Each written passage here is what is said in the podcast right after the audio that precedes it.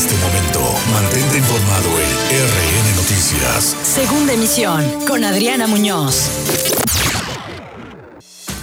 Siete de la tarde con dos minutos, es martes 17 de noviembre y está con ustedes como todas las tardes Adriana Muñoz. Esta es la información en la segunda emisión de RN Noticias. El gobierno de Estados Unidos retiró los cargos de narcotráfico y lavado de dinero contra Salvador Cienfuegos, exsecretario de la Defensa Nacional. Confirma la Secretaría de Relaciones Exteriores que Cienfuegos regresará a México como repatriado. No es acto de impunidad, sino de respeto, dice Marcelo Ebrard. Son detenidos dos presuntos homicidas de la alcaldesa de Jamapa, Floricel Ríos Delfín. Atentado contra alcalde de Acayucan, otro intento de amedrentamiento, dice el PRD. Operativo Cero Tolerancia logra coadyuvar en disminución de incidencia delictiva en el puerto de Veracruz. Gris y lleno de pretextos, así califica el diputado local del PAN, Bingen Rementería, el segundo informe de gobierno de Cuitláhuac García. Frente Frío 13 genera bajas temperaturas en el litoral veracruzano.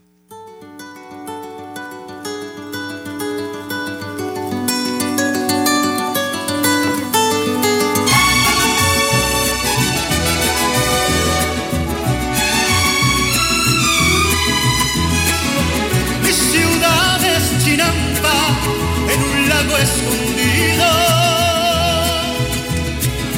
Es el sol que busca en donde hacer nido. Mi ciudad con el sol de México, Luis Miguel en un día nublado. Baila el sol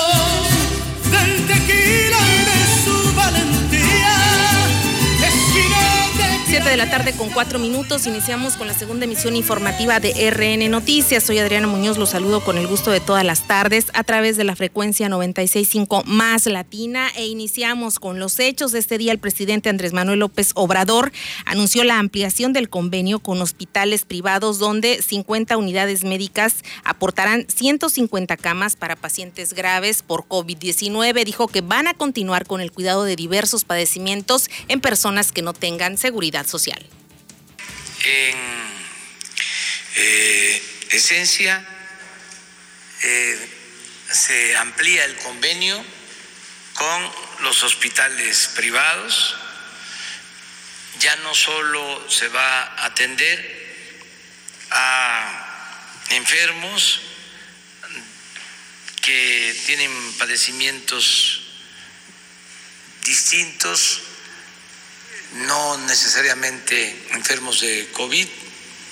Se va a seguir atendiendo a eh, los enfermos de eh, el Seguro Social, del ISTE, a los que no tienen seguridad social, a todos. Y es que llevamos más de un millón de casos positivos y casi 99 mil muertes, es lo que informa el sector salud hasta el momento.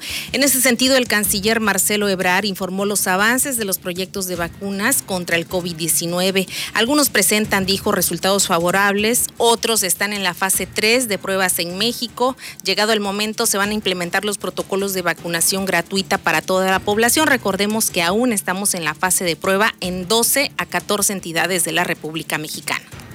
La visión del señor presidente ya hace varios meses, recordar que ha sido que México tenga el acceso amplio y oportuno a los proyectos de vacuna y conforme se vayan aprobando por las autoridades regulatorias, en el caso de México la Secretaría de Salud y COFEPRIS, puedan eh, eh, ya poderse aplicar a la población.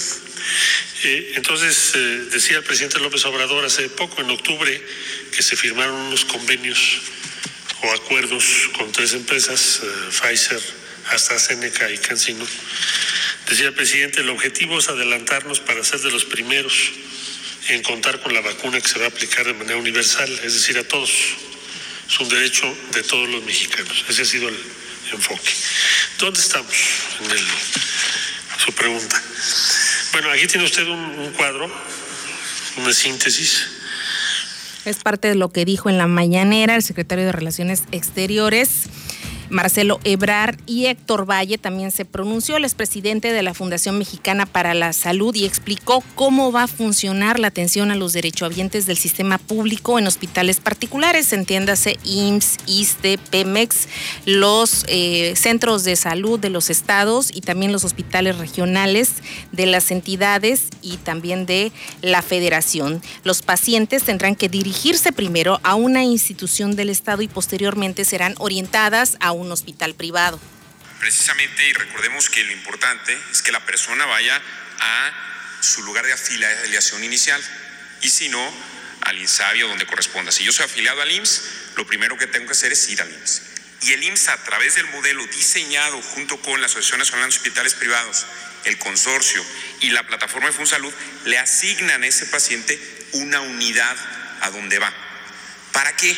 Porque es importante que los médicos estén en contacto entre los hospitales para darle el correcto seguimiento al paciente. Entonces, como se ha diseñado en conjunto con la Secretaría de Salud y con las diferentes instituciones, es ese acuerdo que permite darle el mayor apoyo a la, paciente o al paciente. Y eso se logra al momento de que yo llego a mi institución, mi institución me dice, tiene que ir a tal hospital, me canaliza a ese hospital y entonces se hace esa relación entre los médicos que permite dar un seguimiento óptimo al paciente. Lo importante será, obviamente, que realmente se haga esa canalización que se tienda el puente y en primera instancia que las dependencias públicas de salud atiendan a los pacientes en tiempo y forma, porque luego desgraciadamente o empeoran o pierden la vida o la oportunidad de tener una buena calidad de vida si sobreviven, simple y sencillamente porque los hacen esperar de manera cruenta, de verdad. Una hay que reconocer también que los sistemas de salud carecen de personal y están saturados, sobre todo si es fin de semana y las famosas guardias pues no se dan abasto. Y por otra parte, en algunos casos, también hay que decirlo, una de las deficiencias que tiene el sector salud pues es la negligencia médica que también se comete. Digamos que es un eh, parte y parte, ¿no? El, error o las deficiencias del sector salud, del sector público y por otra parte también situaciones que están completamente ajenas a lo que es el cuerpo médico y también a la ciudadanía. El gobierno de México, siguiendo en este mismo tema, agradeció el apoyo de Francia, Dinamarca, Reino Unido, Rumania, Alemania, Finlandia, Rusia y la Cruz Roja por sus donaciones para auxiliar a la población por las inundaciones registradas en Tabasco, sur de Veracruz y Chiapas. Los recursos van a ser administrados por la Secretaría de la Defensa Nacional con absoluta transparencia, afirma el gobierno de México hicimos un llamado a la comunidad internacional y también hicimos un centro de acopio en la Secretaría de Relaciones Exteriores. Entonces, ¿qué es lo que hemos recibido? Dinamarca, ¿qué, ¿qué, países nos han aportado? Dinamarca, Reino Unido, Rumanía, Alemania, Finlandia, eh, Rusia, Francia hizo una donación en efectivo que se entregó a la Cruz Roja. Fueron un millón cuatrocientos mil pesos. Alemania donó 50 toneladas de víveres. Dinamarca, Reino Unido, Rumanía, Finlandia, Rusia eh, entregaron víveres y productos de primera necesidad, todos con ayuda de la defensa, ya están en Tabasco. Y también hemos tenido de empresas, como lo mencionó el señor presidente, Nestlé donó 100 toneladas de alimentos. La Costeña, Grupo del Mar, Decatlón, y bueno, le voy a hacer la lista completa porque puedo omitir alguna empresa. Y bueno, ya eso es parte de lo que dijo Marcelo Ebrar, secretario de Relaciones Exteriores, respecto al apoyo que ha recibido eh, pues todas las entidades que fueron prácticamente anegadas por el agua tras el desfogue de la presa Peñitas. Este este caso particular, obviamente Tabasco y las lluvias que también afectaron el sur de Veracruz principalmente y otras entidades del sureste mexicano. Siete de la tarde con 12 minutos, vamos a un corte y regresamos.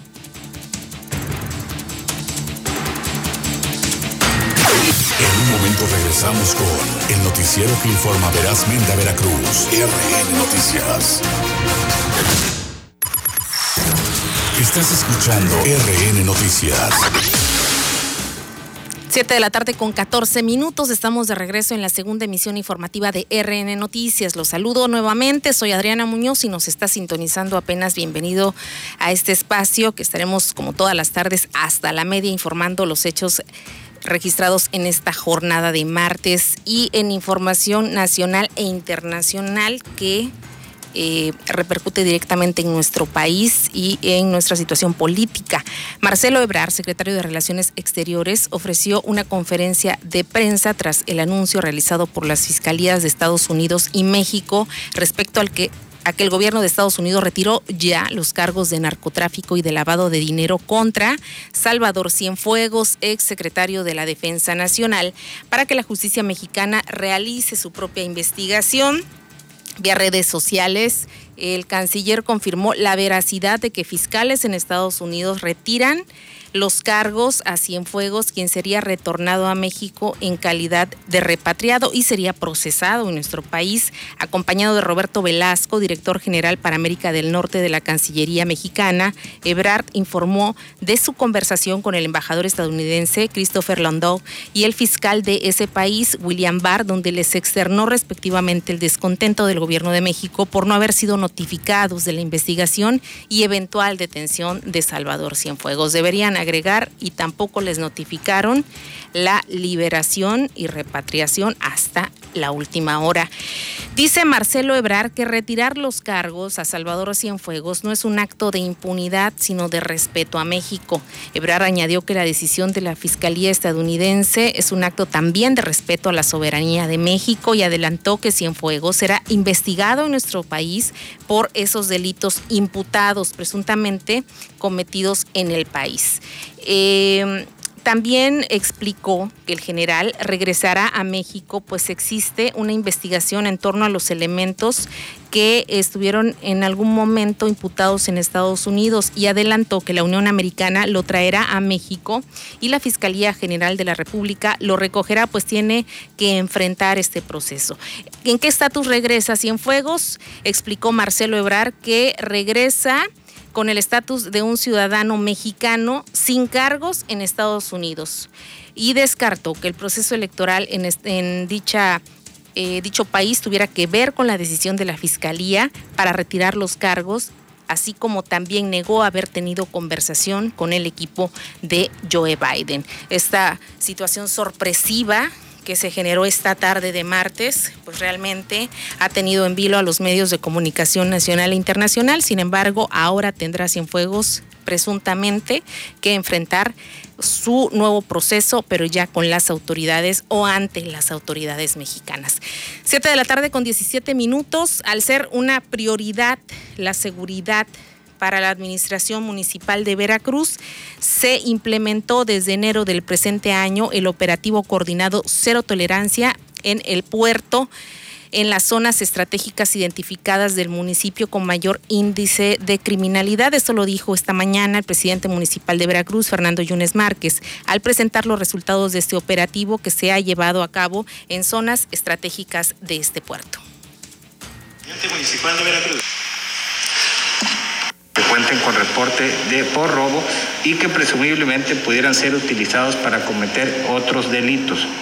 Los dispositivos de seguridad están siendo implementados eh, con un estimado de 30 efectivos de Policía Naval, Policía Estatal, Policía Municipal y Tránsito y Vialidad Municipal en funciones de seguridad pública y vial, mismos que se encuentran prevenidos, preparados para prevenir y disuadir actos delictivos en materia vehicular con estas eh, acciones enfocadas en dar debido cumplimiento al convenio de coordinación con los tres niveles de gobierno, es decir, con la Policía Estatal, la Policía Municipal, Policía Naval y Guardia Nacional, seguimos trabajando en todo momento de manera conjunta para el beneficio de la seguridad veracruzana.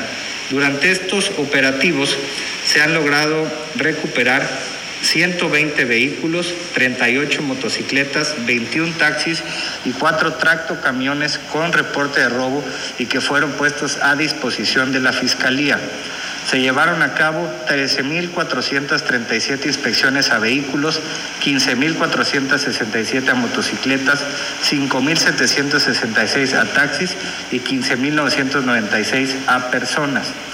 Recordó también Yunes Márquez que a través de filtros de seguridad se ha verificado que los conductores circulen con la documentación en regla, tal como lo indica el reglamento de tránsito vigente. El despliegue táctico que se realiza con el, el operativo permite que se consulte el estatus de los automotores que circulan por la zona para la detección de aquellos vehículos que cuenten con reporte de robo.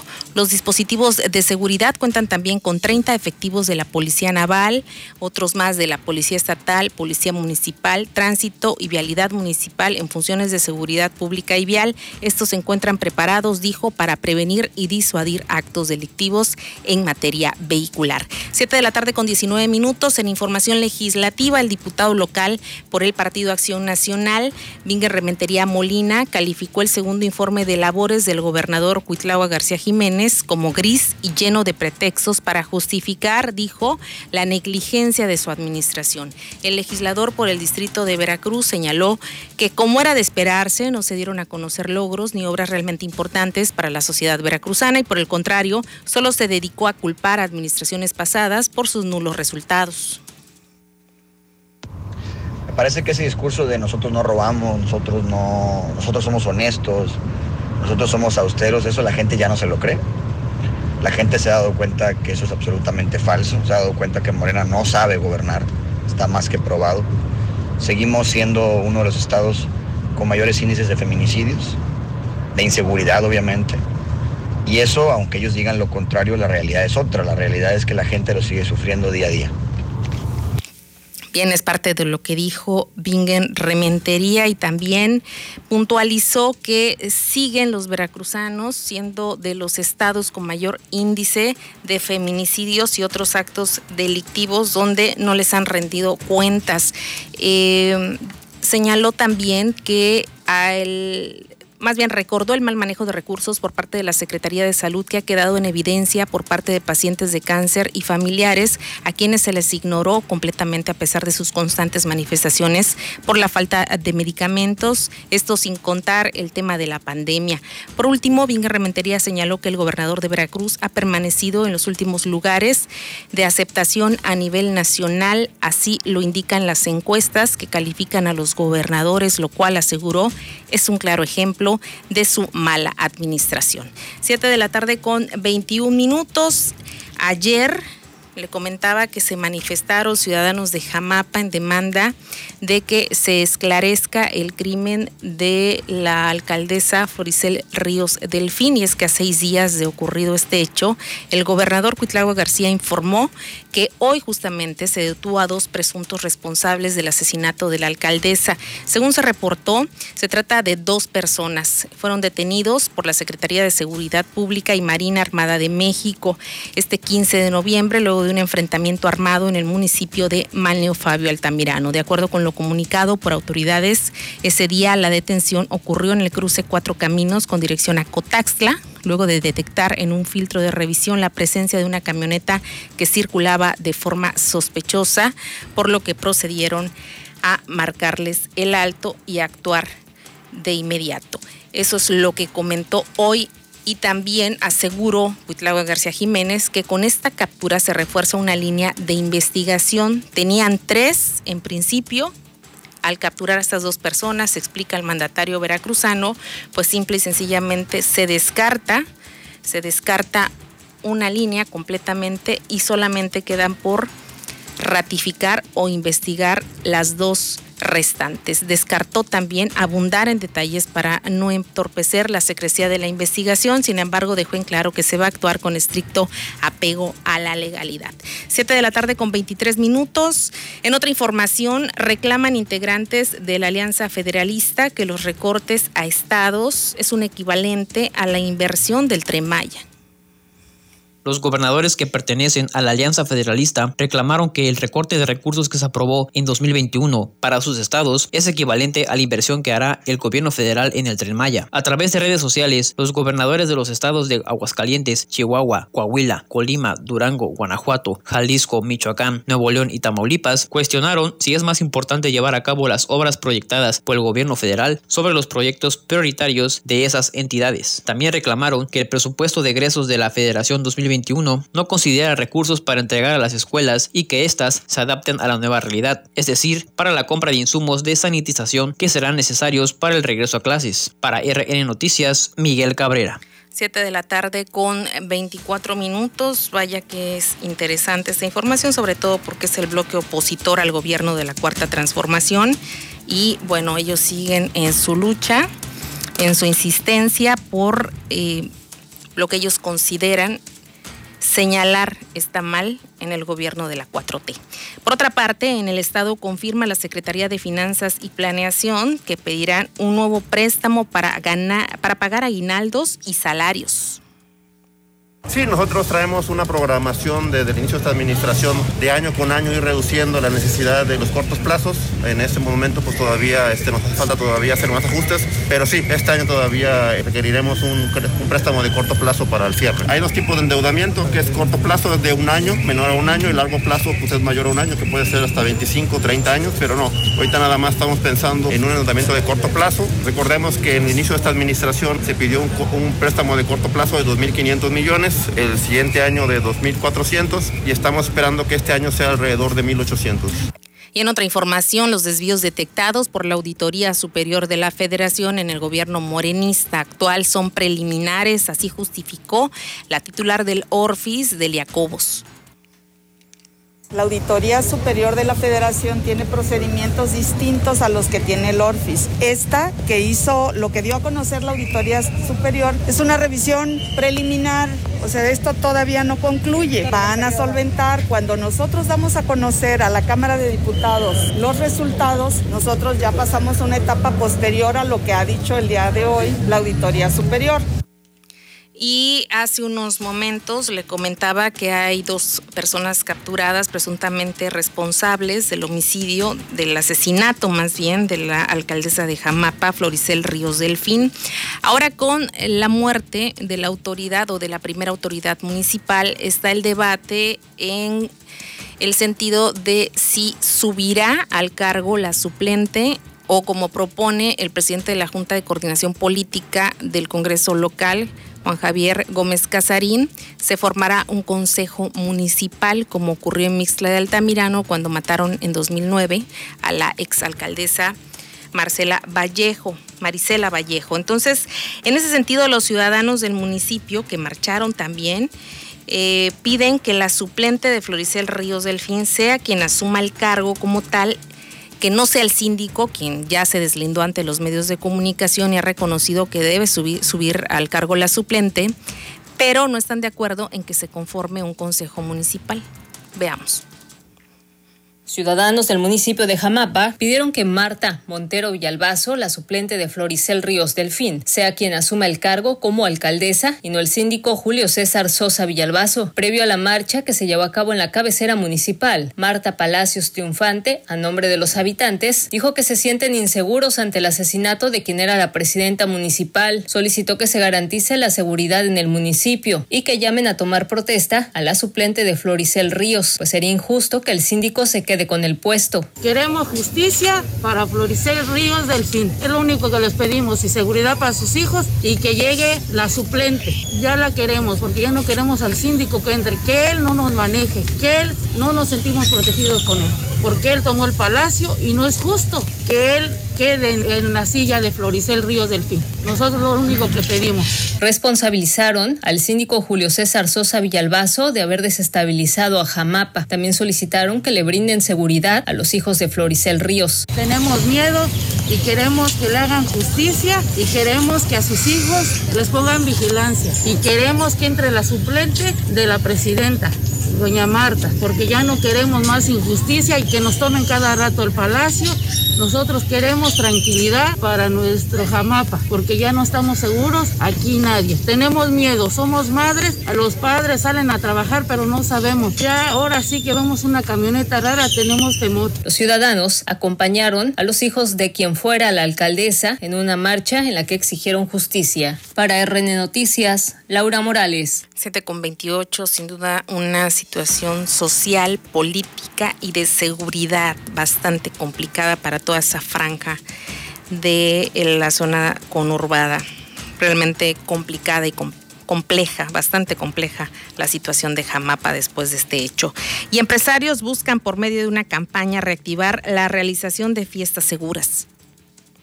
Empresarios de eventos anunciaron una campaña para crear conciencia y reactivar las fiestas y reuniones con responsabilidad. La empresaria Erika Rojas explicó que la campaña es social, emocional y de salud para que la convivencia comience a retomarse apegándose en todo momento a los protocolos establecidos por el sector salud. Queremos seguir estando en la mente de los clientes, futuros clientes y de todas las personas y también a través de esta campaña crear conciencia de que una vez que podamos realizar eventos, pues tenemos que hacerlo de manera responsable. Ya hay una nueva normalidad en nuestras vidas, eso es una realidad. Y por esto es esta campaña, por eso es, si van a celebrar, cuídense porque cuidando a los demás nos cuidamos a nosotros mismos y si vamos a celebrar, se haga con la debida distancia, con la debida toma de temperaturas y también con el uso de cubrebocas. Mencionó que catando las normas sanitarias se puede festejar de manera sana con el menor riesgo de contagiarse de coronavirus. Eh, crearle conciencia a los clientes que si se acercan con nosotros, pues les vamos a dar un servicio responsable y un servicio seguro.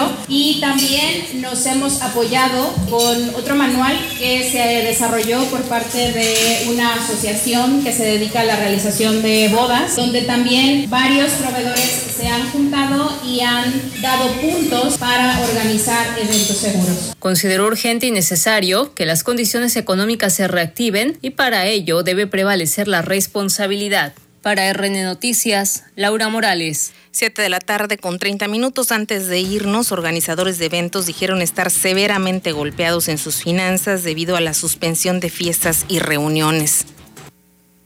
Organizadores de eventos dijeron estar severamente golpeados en sus finanzas debido a la suspensión de fiestas y reuniones desde hace más de siete meses. Y es que no solo dejaron de tener ingresos, sino que vendieron sus herramientas de trabajo para subsistir. El empresario Mirko Oleg admitió que una vez que se reactiven los eventos tendrán que limitarse a un número de asistentes, lo que seguirá perjudicando sus ingresos. Sin embargo, se dijo consciente de que se trata de las medidas de la nueva normalidad y deberán acatarse para reducir la probabilidad de contagio de coronavirus. Sin duda alguna el sector de lo social, sector de los eventos ha sido muy golpeado en varios de los sentidos ya que muchas personas que durante muchos años, 10, 20, 30 años, se dedicaron siempre en, el sector de los meseros, los banquetes y todo, todo se ha mermado, todo se ha mermado, todo se ha caído. Ha habido varios compañeros que han tenido que vender equipo para poder dar sustento a sus empleados, han necesariamente tenido que disminuir eh, la cantidad de gente que les respaldaba. Los representantes de las agencias afirmaron que cuentan con la certificación de gobierno del Estado y del Instituto Mexicano del Seguro Social para dar garantía de que el servicio que ofrecen es seguro. Nos estamos capacitando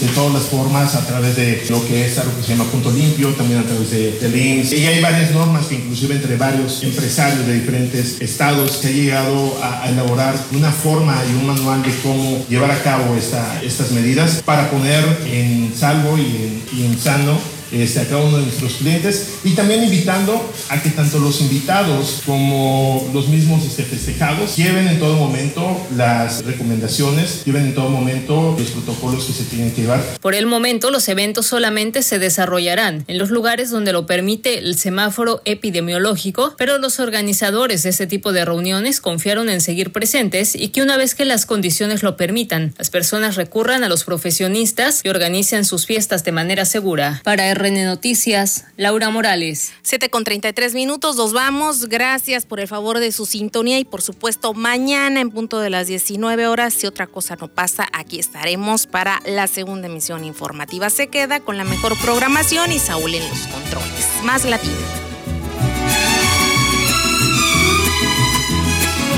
Mi ciudad es Chinampa, en un lago escondido